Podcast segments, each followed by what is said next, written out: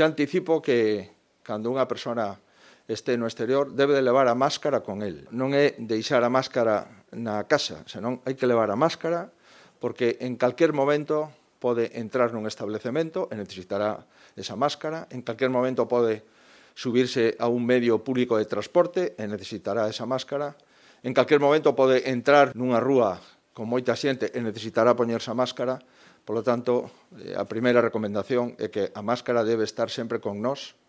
con independencia de que esteamos